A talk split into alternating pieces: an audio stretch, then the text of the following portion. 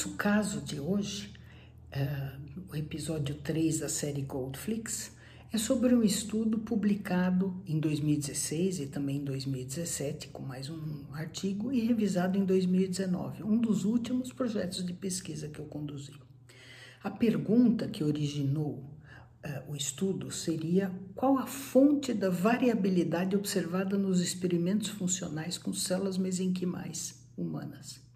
Seriam diferenças nos experimentos feitos pelos diversos grupos? Ou diferenças devido à origem das células, diferentes tecidos empregados nos experimentos? Diferenças nos protocolos, nos processos utilizados ou mesmo nos reagentes empregados?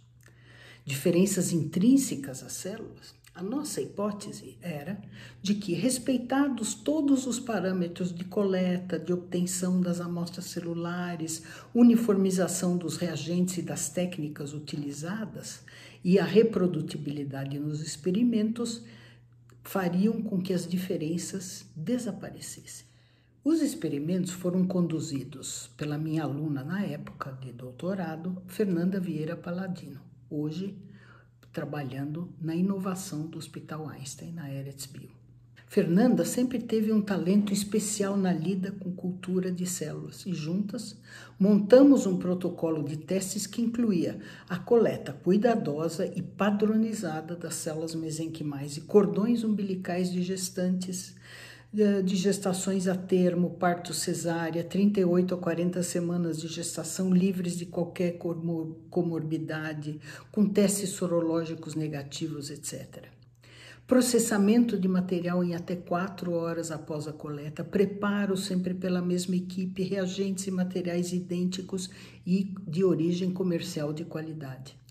Três protocolos foram testados em paralelo em oito amostras diferentes para escolha da melhor técnica, daquela que fosse mais reprodutível e que fornecesse células com maior viabilidade e maior potencial de expansão. Ainda assim, as células se comportavam de modo diferente. Testes padronizados de resposta imune é, citometria de fluxo, perfil de citocinas, cocultura, usando células mononucleares e sangue periférico idênticas, foram feitas em triplicata. Foram testadas três células diferentes com duas amostras de células mononucleares diferentes, tudo em paralelo no mesmo experimento. Os resultados mostraram que, de fato, o comportamento de cada célula mesenquimal variava, mas era similar frente a amostras de células mononucleares distintas, estabelecendo então um padrão único para cada célula. Então, qual seria o problema para a publicação numa revista de maior impacto? A dificuldade estava justamente no tamanho amostral. Aliás, pela própria natureza do trabalho desenvolvido. Tinha uma limitação de número de amostras a serem conduzidas em paralelo. Além disso, os resultados, então, foram publicados sem análise estatística. Eu ainda tenho comigo cópia da correspondência com os diversos editores e revisores, insistindo que esta era a coisa certa a fazer e que nós não íamos fazer análise estatística. Os artigos acabaram sendo publicados apenas no formato conceitual. É, ao final, essa linha de trabalho gerou dois artigos e uma revisão e juntos somam 66 citações, agora em março de 2022, dos quais os últimos, uh, mais da metade, nos últimos dois anos, mostrando que o assunto ainda é atual.